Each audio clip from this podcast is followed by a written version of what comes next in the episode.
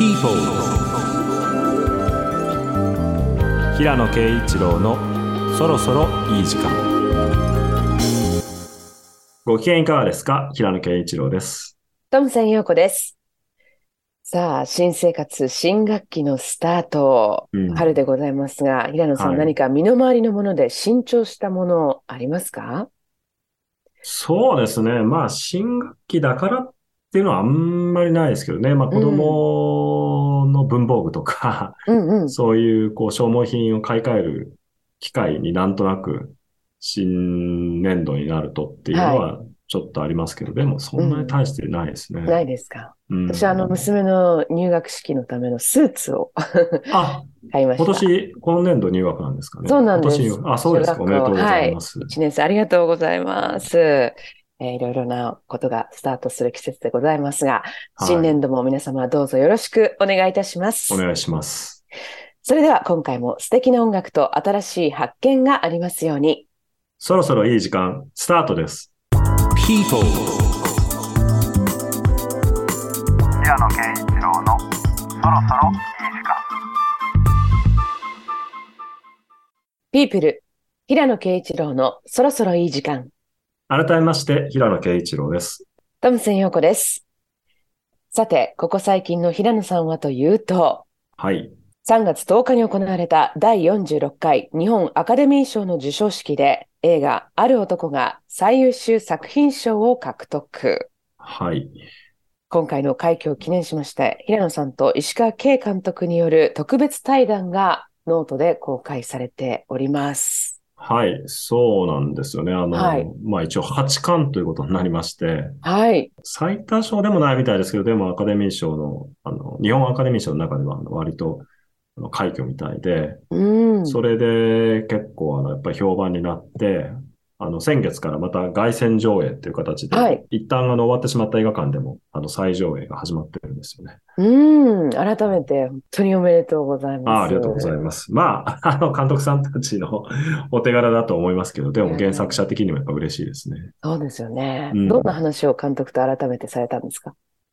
いや、まあ、あの、授賞式の後に、やっぱりちょっとこう、慰労会みたいなのを、あの、おめでとうございます会みたいなの、打ち上げみたいなんですかね。まあちょっと簡単にやりまして、ええ。その時に一人ずつ挨拶みたいな中で、まあ、やっぱり皆さん気を使って、こう、原作のおかげでみたいなことをたくさん言ってくださって、いえいえ、皆さんの、あの、お手柄ですみたいなことを、お互いに今言い合って褒め合ってっていう感じだったんですけど、やっぱりでも、あの、いつも言うことですけど、小説と違って、うん。あの、映画は本当に関係者が多いので、はい。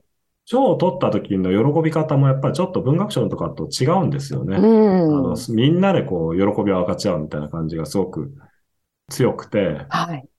なんかその輪の中に自分がいいられたのはすごく、あの、幸福な感じがしましたね。もうこのワンチームでね、うんチームで勝った、ね勝ち取ったっていうね。まあ本ももちろん編集者とかね、いろんな人の手を経て作品化されるんで、賞を取れば出版社の人をはじめとしてみんな喜んでくれることはそうなんですけど、やっぱりもっと規模が大きいですからね。そうですよ我ね。そしてその本の方なんですが、現はい在累計40万部。はい、そうなんですよ。おかげさまで。すごい。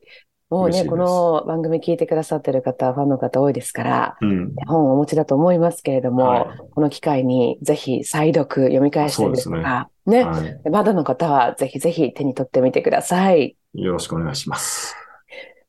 そして、構想20年、はい21世紀の三島論の決定版、うん。三島由紀夫論の刊行が4月26日に迫ってまいりました。この番組でももういつまでやってんだっていうぐらいずっとその話をしてましたけど、すごい胸が熱いです、今、私も。あ、そうですか。ありがとうございます。もうやっと完成して、ええ、正確に言うと23年ぐらいかかったんですけど、23年がかりで。そうですね。まあ、それで言うと、まあ、最後の1年ぐらいをこの番組でずっと、文字完成する、文字完成するってことを言い続けてたんですけど、はいまあ、やっと、もう僕の手を離れて、今、一生懸命印刷している段階ですね。今の心境はいかがですか？いやー、まあ、結構ね、なんていうか、あの、コンセプト的には、ガチっていうんですかね。うんうんうん。あの、まあ、三島とのこう、まあ長い対話の産物みたいな仕事で、はい。まあ結構ちょっとあの自信作なんで、うん。大体本書いた後はね、もう早く刊行されて読んでもらいたいっていうんでうずうずしてくるんですけど、ええまあ今もちょっとそういう気持ちですね。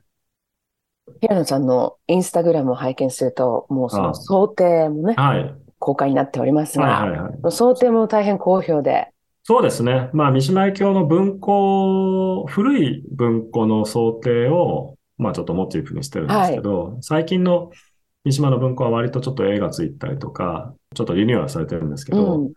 昔はもう、三島由紀夫、金閣寺とか、その文字だけの想定で、うん。で、僕はその文庫を熱心に読んだ世代なんですよね。その古い文庫を。はい。で、すごく思い入れもあるんで、で、まあ、新潮社から出ますし、まあ、今回ちょっとそういう風になって、結構ね、それは反響があったんですよね。そうですよね。うんあの、三島由紀夫の文庫本と並べてみたいとか、そうですねいう、。あの、うんありましたけど、あの、明朝体のフォントのね、うん。ですけれども、ねその想定からもガチ感っていうのが伝わってくるようですが、はい。いよいよ4月26日。はいとうことでぜひ楽しみにお待ちください。はい、お願いします。では本日の1曲目です。ジョージ・デューク、Positive Energy。People 平野啓一郎のそろそろいい時間。お送りしたのはアルバム Dream On からジョージ・デューク、Positive Energy でした。はい、カリフォルニア州サンラファエル出身のキーボーディスト兼シンガー兼、まあ、プロデューサーといいますかね。まあ、うん非常に多彩で、あの、マルチに活躍した人ですけども、はい。そのジョージ・デュークの82年の Dream On という作品からで、まあ僕このアルバムすごく好きなんですけど、うん。まあ特にあの新学期でこう、ちょっと明るい気分で始めたいなと思って、まあその名もズバリポジティブエナジーという曲で今はい。日は始めてみたんですけど、まあこの人、あの、ドジャズのところからっていうよりも、フランク・ザッパのバンドとかでうん活躍したりとか、ちょっと面白い経歴もあるんですけど、はいもうすごいこう、ファンキーでこうディスコの曲とかの名曲をたくさん作っていて、うん。あの、やっぱ最近のね、ちょっとヒップホップとかニューソウルとかと融合してったジャズミュージシャンの口からもね、またポツポツジョージ・デュークの名前が出たりすることがあって、僕はあの、形だけの愛って作品でもちょっと取り上げて、この15年ぐらい結構ずっと好きで聴いてて、はい最後の方の来日公演もね、行って聴いたんですけど、ええ。すごくね、元気になるような曲で、今の季節にぴったりじゃないかなとあ本当そうですね。非常にソウルフルなんですかね。えーまさしくおっしゃった通りで、ポジティブなエナジーを感じるサウンドです。ジョージ・デューク、ポジティブエナジーお送りしました。はい。さて、この一月気になった話題はというと、こちらです。大江健三郎さんがお亡くなりになりました。はい。作家でノーベル文学賞受賞者の大江健三郎さんが先月3日未明、老衰のため逝去されました。88歳でした。大江さんは1935年愛媛県生まれ、23歳の時に飼育で芥川龍之介賞を受賞。94年には川端康成に次ぎ、日本人として2人目となるノーベル文学賞を受賞しました。うん。えーノーベル賞の授賞式が行われますスウェーデンの大使館は公式の SNS で不法に接し、スウェーデン大使館は悲しみに包まれていますとツイートをしました。はい。平野さんは生前親交があったということで、はい。はい。そうですね。まあ、大江さんには何度もお目にかかってますしえ、えまあ、三島由紀夫ってのは僕より50歳上で、大江さんはその10歳年下の世代なんで、あの大江さんは僕より40歳年上なんですよね。はい。だから、まあ、親子ぐらいの感じですかね。で、まあ、デビューした時から、直接その時はお目にはかからなかったんですけど、大江さんが非常に親しくされた記者の人を通じて、まあ、30歳まではとにかく自分の書きたいことしか書いてはいけないと。で、それさえ守ることができれば、まあ、あとはもう大丈夫だからと。作家としてやっていけるからっていうような助言を、いただきまして、ええで、それは、あの、結構やっぱりずっと胸に留めて30まで仕事をしてました。で、その後、まあ、大江さん実際お目かかって、はいまあ対談したりとか、あとはやっぱりすごく思い出深いのは2012年ですね。うんまあ日本に震災が起こった後、フランスのブックフェアで日本の作家を招待して、日本企画展が行われたんですよね。はいでその時に日本から20人ぐらい作家が参加した中で、まあ大江さんも行かれてて、うん。僕も招待されてたんで、その時にかなり大江さんとやっぱりいろんな話をしましたね。うーん。そうですか。なんか、ぐっと来てしまいましたけれども、うんそういった作家としてのアドバイスうんみたいなものもね、うんしっかりとその後輩の作家うんにこうバトンを受け継ぐみたいな感じで、うん自分の考えっていうのもお伝えされてたんですね。そうですね。大江さんは、まあ僕に限らずですけど、その皇族の作家にやっぱり非常に強い期待を持ってましたし、うん。大江健三郎賞という賞を作って、その新人作家に賞を与えて、彼らの作品を海外の出版社に紹介するっていうようなこともされたりしてましたし、あとはやっぱり当たり前ですけども、作品がとにかく圧倒的だったので、僕はまあ非常に凡庸な 大江読者として、なんだかんだでやっぱり一番影響を受けたのは初期から中期にかけての作品なんですけど、それは今読んでもやっぱりちょっと圧倒されますね。岩波書店や新潮文庫で大江さんの作品を増刷するとのことなんですうんが、まあこの辺から入ればうんいい。んじゃない？っていう、うん。平野さん的おすすめの作品などありましたら、ぜひ教えてください。なんかこう、痺れるような衝撃から入りたいと思ってる人は、はい。やっぱり前金のフットボールとか、ああとは、強烈っていう意味で言うと、セブンティーンとか、まあ、その辺の現代社会を生きる若者の姿を描いた作品あたりがいいんじゃないかと思いますし、はい。まあ少年独特の非常にみずみずしい感性を、まあある特殊な状況を生きる設定で描いたものとしては、レムシュリコーチっていうのが、やっぱ初期の代表作ですし、もうちょっとこう、なんていうのかな。こう人間大江さんに近いところでこうスッと入っていきたいっていうことで言うと、僕は新しい人へ目覚めよっていう作品が、あの、ご子息の大江光さはいんとの生活を中心に描いた作品なんですけど、はいまあすごくいい作品だと思いますね。いろんな選択肢を挙げていただきました。ありがとうございます。ぜひね、これをまあ何かのきっかけとして、はい大江さんのね、この大江文学、足を踏み入れてみてはいかがでしょうかということで、改めてご冥福をお祈りいたします。はい。そして、えーもう一つ、ジャズ界の巨匠、うんウェイン・ショーターさんもお亡くなりになりました。89歳でした。はい。ジャズに多彩な表現を加え、新しい音楽の創造に貢献したアメリカのサックスプレイヤーで作曲家、ウェイン・ショーターさんですけれども、1933年にニュージャージー州で生まれました。1960年代にはトランペッターのマイルス・デイビスのバンドに参加。ジャズの即興演奏での表現の幅を広げていきました。そして1970年代には、ジョー・ザビヌル率いるウェザーリポートで活躍。ロックやラテン音楽の要素を導入したサウンドが注目を集めました。えピアニストのハービー・ハンコックさんは SNS で、彼はサックス奏者、作曲家として頂点にいました。寂しさを感じています。と投稿しました。はい。レオンさんはね、彼のライブに足を運ばれたことも多かったですか？そうですね。まあ、世代が世代なんで僕もその前世紀ってよりももう、なんていうかレジェンドが来たみたいな感じで行くライブでしたけどね。うんでも最後の方で、まあ、ブライアン・ブレイドとかと一緒に来て、東京ジャズで野外コンサートで演奏した時のウェインはなんかやっぱすごくって。なんか魔人が立ってるような えー感じで、まあ、印象的でしたね。まあ、これ見てると、ウェイン・ショーターって89で亡くなったから、まあ、さっきの大江さんのに引っ掛けると、大江さんとほぼ同い年なんですよね。大江さん88で亡くなってるあ、んで。本当だ。そうですね。うんで、うん。マイルスがね、実は三島と同い年なんですよ。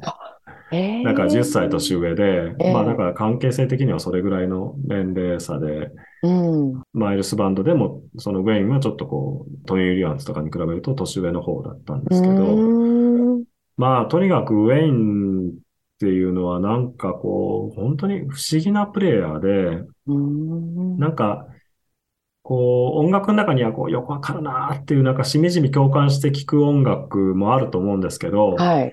ウェイン・ショーターはすごいし、もうこのソロが素晴らしいみたいなのもいっぱいあるんですけど、やっぱり最後の最後のところはちょっと分かりきれないような神秘的な部分があって、はい。本人も特にある時期以降は、その宇宙からのこう電波が来てるとか、なんかいろいろろちょっとこう、ストレートにあんまり音楽的な解説とかしなくなったんで、よりそのなんかこう、神秘性が強調されたところもあるんですけど、やっぱり不思議なサウンドですよね。もうでもそれがやっぱりこう、唯一無二の個性っていうか、そうですうね。ん、神秘的なところが魅力の一つだったりするんでしょうか。そうねですね。うんその、なんかこう、分かりきれないっていうんですかね。うんでもこう、なんか不思議な響きなんですよね。ちなみに彼の好きなアルバムといえば、うーん、そうですね。もういっぱいありますけど、はいまあやっぱマイルス時代のネフェルティティとか、あの辺はやっぱ作曲家としてのウェインの一つの頂点みたいな気もしますし、ミルトン・ナッシュメントと一緒にネイティブ・ダンサーってアルバム作ってるんですけど、はいそれまた、ミルトン・ナッシュメントって人がまた不思議な曲書く人で、不 不思議対不思議の組み合わせでまたすごくこう、はい。まあちょっと唯一無二の世界になってますけどね。あるとは思うんですけれども、はいウェイン・ショーターえ選曲していただきましたので、はいここで聞きたいなと思います。こちらは65年のうんアルバムになりますね。The All-Seeing Eye からお届けいたします。ウェイン・ショーターです。Chaos。People, 平野啓一郎のそろそろいい時間お送りしたのはアルバム The All-Seeing Eye からウェイン・ショーター Chaos でした。はい。えー、ブルーノートに録音した9枚目のアルバムからで、えーアルバムコンセプトは、今さっき言ったような話なんですけど、生命と宇宙の神の探求を続けるっていうような。ことで、はい。まあただ、より幅広い色とテクスチャーを使うっていうのは、ちょっとこう、まあ音楽的なね、トライもあったみたいなんですけども、うん。まあ、彼の作曲、演奏の、まあ、なんていうんですかね、かなりこう絶頂期の作品の一つで、参加ミュージシャンもフレディ・ハーバート、それからハービー・ハンコック、ロン・カーターっていう、まあ、後のうん VSOP のメンバーが、まあ、参加していて、あの、非常に充実したいいアルバムですね。演奏もスリリングですし。うん。とっても軽やかで、うん。なんていうんですか、軽やかなステップを刻むような、は い軽快な演奏だなとうん。私なんか思ったんですけども、うん。なので、なんでしょうね、こう、ま、まとまった比較的印象をうん受けたんですけどね。うん。しかしながらタイトルは Chaos という。う、ん。ねえーそこにもおそらくすごく深い意味があるのでしょう。まあはい。ウェインはね、本当に不思議な人ですけど、はい。まあ、ウェザーリポートみたいな、すごくこう、まあ、いわゆるフュージョンっていうよううん。な、フォーマットでも抜群にうまかったし、あとは、あの、スティーリー・ダンのね、お。エイジアっていうアルバムでも、はい。あの、まあ、ものすごく印象的な短いソロ吹いてますけど、ええ。意外とああいうこう、コマーシャルな楽曲でもね、やっぱうまいんですよね。ああ、うん。オールマイティーですね。ウェイン・ショーター、Chaos お届けいたしました。People, 平野啓一郎のそろそろいい時間。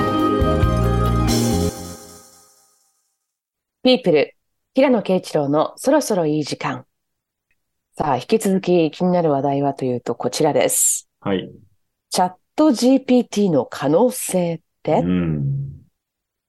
オープン AI によって開発された人工知能の言語モデル、チャット GPT。うん。GPT というのは、Generative Pre-trained Transformer の略で、オリジナルなテキストを生成できる人工知能で、チャット形式でリアルな会話をすることができます。うん。特に質問の、まあ、応答ですとか、対話タスクに特化したトレーニングがなされており、これまでのキーワード羅列型から人と対話するような会話形式で回答してくれるとのこと。うん。しかし、まだまだウェブに存在する大量のテキストには誤った情報が含まれている可能性もありまして、質問する側の判断スキルが問われるところがあるようです。うん。で実際にみんなの法律相談を運営する弁護士 .com はこのチャット GPT を使った相談サイトをこの春開設うん。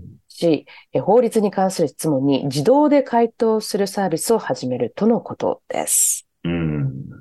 稲野さん、GPT、チャット GPT 使ったことありますか？あ、そうですね。まあ、あの、なんていうか、本格的に仕事に使うとかいうようなレベルでは僕の場合まだ使ってませんけど、はい。いろいろちょっと試してみてますけど、うん。まあちょっとその今までの Siri とかでの会話のレベルからもう一気にちょっと違うフェーズに入ってしまったっていう感じがしますね。へえ。うんちなみにどんな会話をチャット GPT とされたんですか？会話というか。まあやっぱこういう名詞について聞いてみたりとあか、はい。まあ例えばマイルステーリスでどういう業績がありますかとはいか、で、やっぱりね、基本は英語で作られてるんですよね。それがどうして他の言語にもうまくそんなに翻訳できてるのかっていうのは実は開発者たちもよくわかってないらしいんですけど。ただそういうものであるので、英語圏でよく知られてるこういう名詞の方が、やっぱりより正確な答えが出てくるんですよね。あと最近新聞とかでも出てたんですけど、あなたは数学者ですとか、数学者になりきって答えてくださいとかって言って、う条件を付けをすると、数学についての問いにもより的確な答えが返ってくるらしいんですよね。ええだからやっぱり膨大な情報の中から何を抽出するかっていう、そのロケーションの問題があって、うん。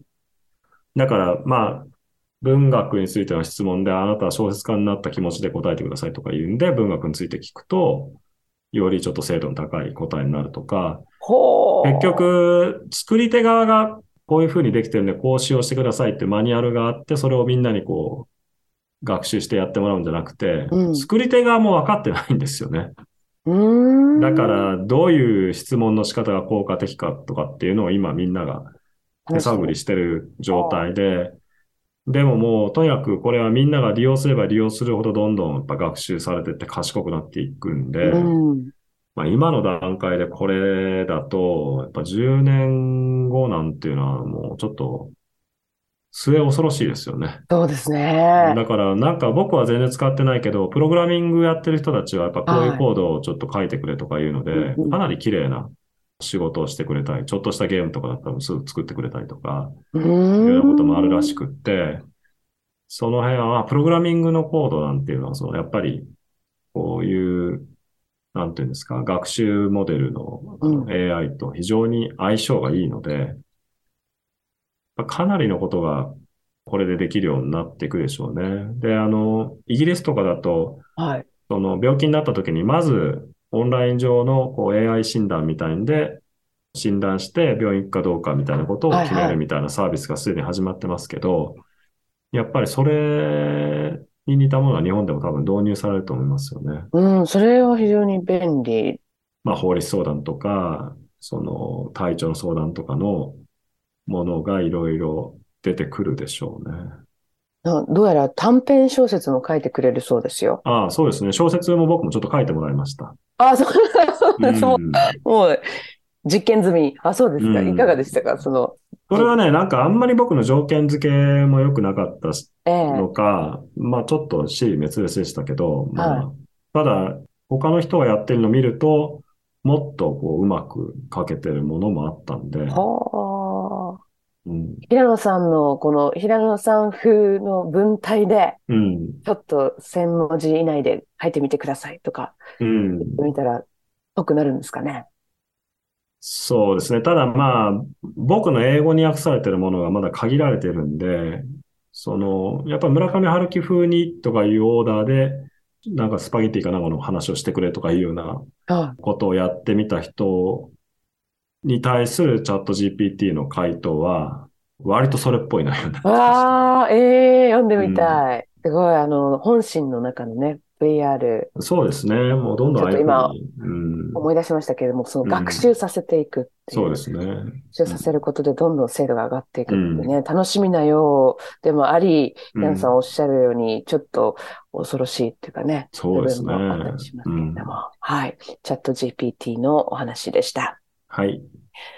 曲はアジムス、Last Summer in Rio。People,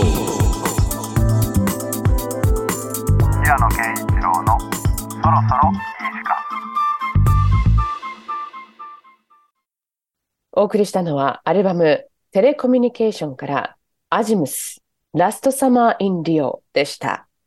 はい。60年代後半にリオデジャネイロで結成された、まあ、ブラジルのフュージョンバンドですね。うん。まあ非常にこう、な、なるほどって言われるような、思うような、うん。そのラテンテイストのフュージョンで、まあ聞きやすい音楽ですけど、80年代にはラジオ番組のクロスオーバーイレブンの TM 曲にも使われていたんで、うんそれ、で知ってるっていうね、年代の人もいるかもしれませんけど、はい。僕はね、ちょっとそれよりも後の世代なんで、うん全然それと別に昔ね、なんかこういろいろフュージョンのアルバムとか掘ってる時にちょっと聞いたりしてましたけど、まあメロディーも非常に綺麗で、キャッチーですしね、あの、印象的で、日本でも結構人気があったんですけど、うん。なんか洗練されてるんですけど、その洗練された中にもどこかほっとするような、うん、なんかちょっとこうぬくもりのあるそうですね。音っていうかね。うん。で、やっぱり80年代ですからね、その、その、このアルバム自体はもう82年のアルバムですけども、えーまあちょっとその時代の雰囲気もありますよね。うん。82年の作品ですね。うんテレコミュニケーションからの一曲お送りしたのは、アジムス、Last Summer in Rio でした。はい。さて、ここでメッセージご紹介いたします。はい。ポッドキャストでお聞きのラジオネーム、ケビンさん、男性の方です。先日、カフェで友人と隣り合わせで仕事をしていたのですが、私のパソコンのデスクトップを見た友人に、散らかりすぎと言われました。ああ、確かに友人に比べて私のデスクトップにはアイコンやファイルが溢れていて、散らかっていました。うん。お二人のパソコンのデスクトップは綺麗ですか？こんなところにも性格が出るのでしょうか？うん。というメールいただきました。デスクトップのアイコン散らかり問題っていうのはよく議論になりますけどね。僕はやっぱりはい定期的にこう種類ごとに並べ替えっていうのをやって、はい。一応整理して、まあ画面の半分を超えないぐらいになんとか収めようとうん。思ってるんですけど、ほっとくとやっぱ散らばっていくし、うん。なんかランダムに並んでこうイメージで覚えてるって人もいるんですよね。ええうん。そうなんだ。だけど、まあ、やっぱいざ探そうとするときになかなうかファイルとか見つからなかったりするし、あれ本当に不思議なんですけど、その作業中の文章ファイルとかちょっとデスクトップに置いといて、うん。いざ探そうと思うとね、なかなか見つからないんですよね。うん。で、あとね、そのみんな PDF とか Word で僕に文章とかのファイルを送ってくるんですけど、はい。その人たちのデスクトップ上で、その認識できる名前になってるから、うんうん。平野さん宛て原稿とか言って。書いてあるんですよね。はいはい、はい。られてきて、その僕もそのファイルをこう、まあダウンロードしてデスクトップとかに置いとくんですけど、そうするとね、平野さん宛て原稿っていうファイルだらけになるんですよ。だからね、もうどれがどれだかわからなくて、そうか。やっぱり僕に送るときに一手間でも自社の名前とかを入れといてもらえるとわかりやすいんですけど、ね、公開の、公開のクレーム。大体平野さん宛てとかになってるんですよね。だからね。わかんないんですよ。それ、自分でもでも変えられますよね。変えるけどね、じゃあお前やればっていうことなんですけど、自分でやるのめんどくさいなっていそうですよね。うん。そうですか。まあ、性格が出るのでしょうかっていう質問ですけど、出まあ、ますよね。部屋の汚さとどれぐらいそれがリンクしてるのかっていうのはちょっと興味ありますけどね。私めちゃくちゃ綺麗です。あ、そうですか。ええ、もうあの、ええ半分にとどめるどころか、一列にとどめてます。え？ー一列？全部ファイルにして、えー、その中に、あの、関係、例えば書類だったら書類のフォルダ、ファイルっていうか、フォルダか、フォルダにして、いうふうに。あの、でもアプリとか、ああいうのがどんどん増えていきません？アプリ。うん。パソコン上にですか？で、まあデスクトップ上にちょっとこう、私はあの、Mac を使ってるんですけど、この下に横にバーって出ます。あ、だけですか？そのだけですねデスクトップ上には？あデスクトップ上に出ないですね。もうそうですかフォルダだけですね、ほぼ。うんはい。私、あれも耐えられなくって、スマホのアプリで、例えばはいメールアプリに、はいこう未読のメールがあった場合に、赤いあ、なんか赤いのがバッでね、あバッジの、とかにですね十十何件とかってこう出るじゃないですか。はいあれももう耐えられなくって、バッジあ。もう常に既読にするようにしてるんですけど、友人表示しない、は、表示しないってこともできますよ。そうなんですか？はいそれすら無頓着な友人がいるんですけど、あこの間チラッと見たら3500あそういう人いますよねなってて、嘘でしょ ?4 桁はないわって思いましたけどね。でもそれもう無理ですよね。今更それを全部開封していくのはね。そうですね。うん。すべて既読にするみたいな、でもボタンあったようなああ、まあ記憶もありますけ、どね。ね。それじゃないとねねえ、うんもう全然何とも思わないらしいです。なので、あやっぱりこのケビンさんの質問の答えで言うとするならば、性格が出るってことですよね。ー まあそうじゃないですかね。あと年齢と職種と、まあちょっといろいろ複合的じゃないかなと思いますけど。ああ、いろいろね、複合的に絡み合ってっていうね。はい平野さんの、じゃあデスクトップは、まあまあ綺麗っていうことでよろしいうですか？ーん、まあまあ綺麗を目指してる目いう指してるっていう。半分以下に収めるように。そうですね。努力目標ね。ケビンさん、メッセージありがとうございます。番組へのメールお待ちしております。ウェブもしくは Android、iPhone のアプリストアで OD と検索。その OD 内にある番組 People のメッセージフォームからお送りください。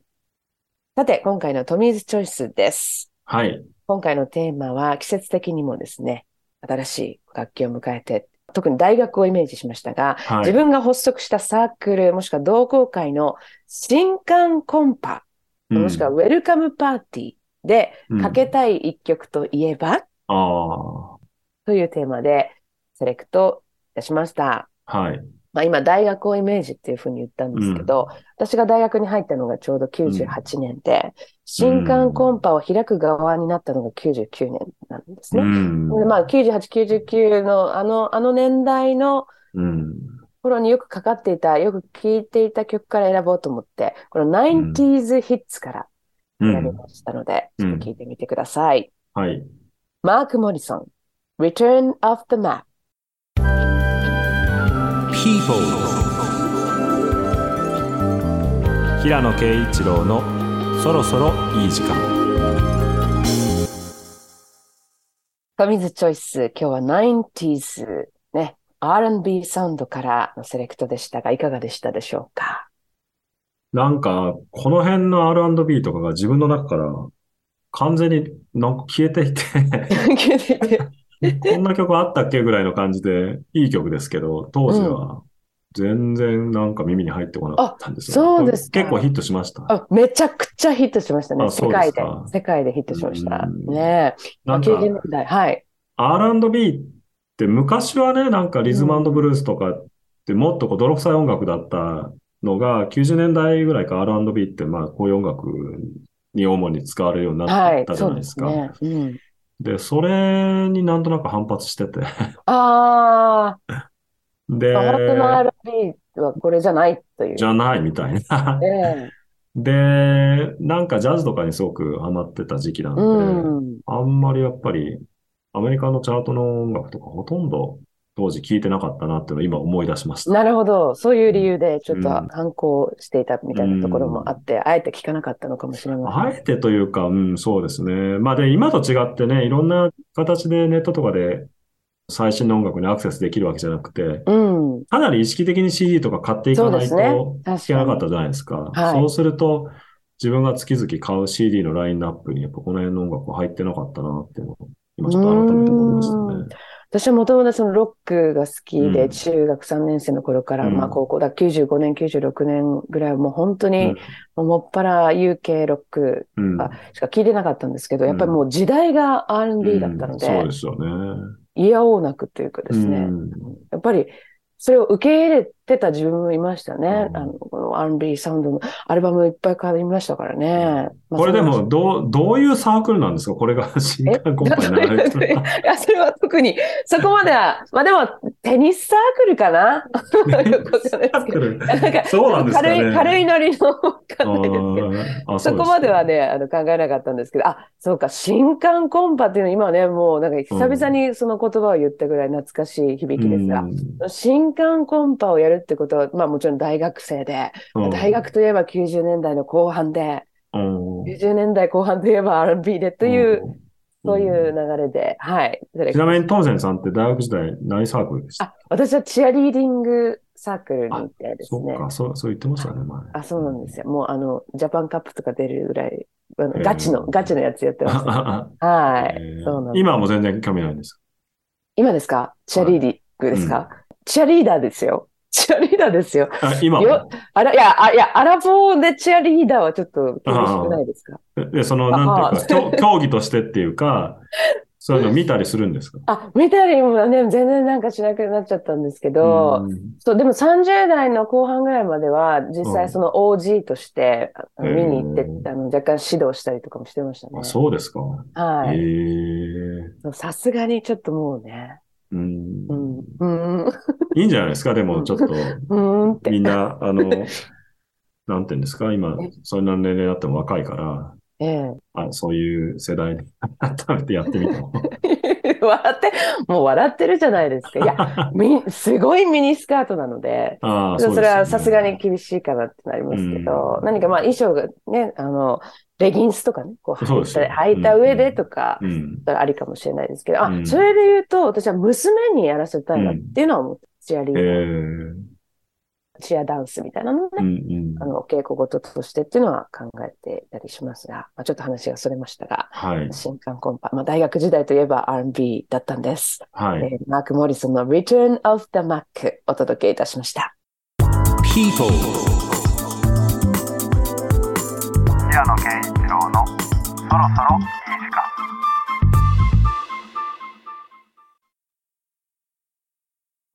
富士山。津山と二人で一緒にいて、カナは不快な思いをしたことがほとんどなかった。我が強くなく、何をするにしても、こちらに行こうを尋ね、かといって、すべて人任せというわけではなく、デートの際には、店探しとその予約を進んで引き受けた。相手の手を煩わせながら、毎回自分の意向が通るというのも、あまり嬉しいことではないが、収入差を考えるならば、店の選定は彼に任せた方が無難だった。もっと高級な店には気の合う友人と行けばよかった。どのみち子供を持てば外食といってもしばらくはファミレス程度だろう。自分が求めているのはそういう日常を共有する相手なんだとカナは考えていた。この時期、カナは何度か運命の人という言葉を脳裏によぎらせていた。子供の頃にそんなおとぎ話風の言葉を語ったのは、母ではなくおばだった。今もどっかに将来かなちゃんが結婚する運命の人がいるのよ。ねえ、どこで何してるのかしらね。それこそ、ファミレスに一緒に行った時に、隣で食後のコーヒーを飲んでいたおばから語りかけられたのだった。さすがにカナは、今更互いに未知のまま40年間近くを生きてきた結果、とうとう出会った運命を感じたがっているわけではなかった。ただ、この先死ぬまでの40年間ほどを想像して、ツイマンが果たしてその運命を共有すべき相手かどうかを考えていた。出会ってから3ヶ月ほどが経っていたが、カナは正直なところ、津山がどういう人間なのかがもう一つわからなかった。彼は問題のない人間のようだった。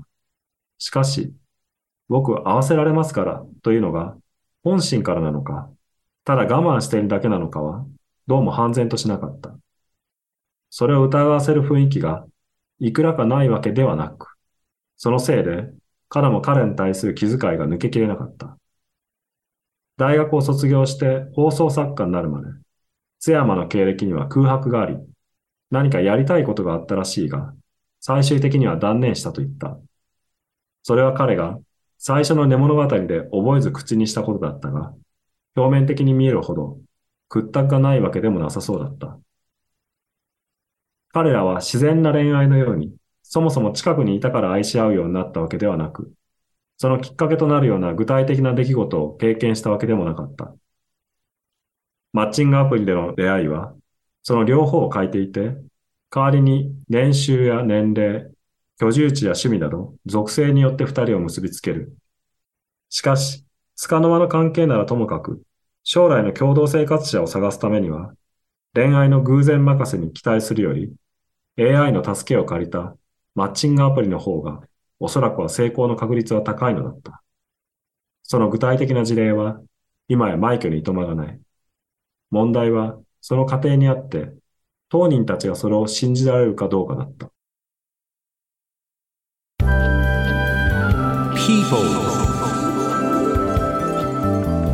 平野啓一郎のそろそろいい時間。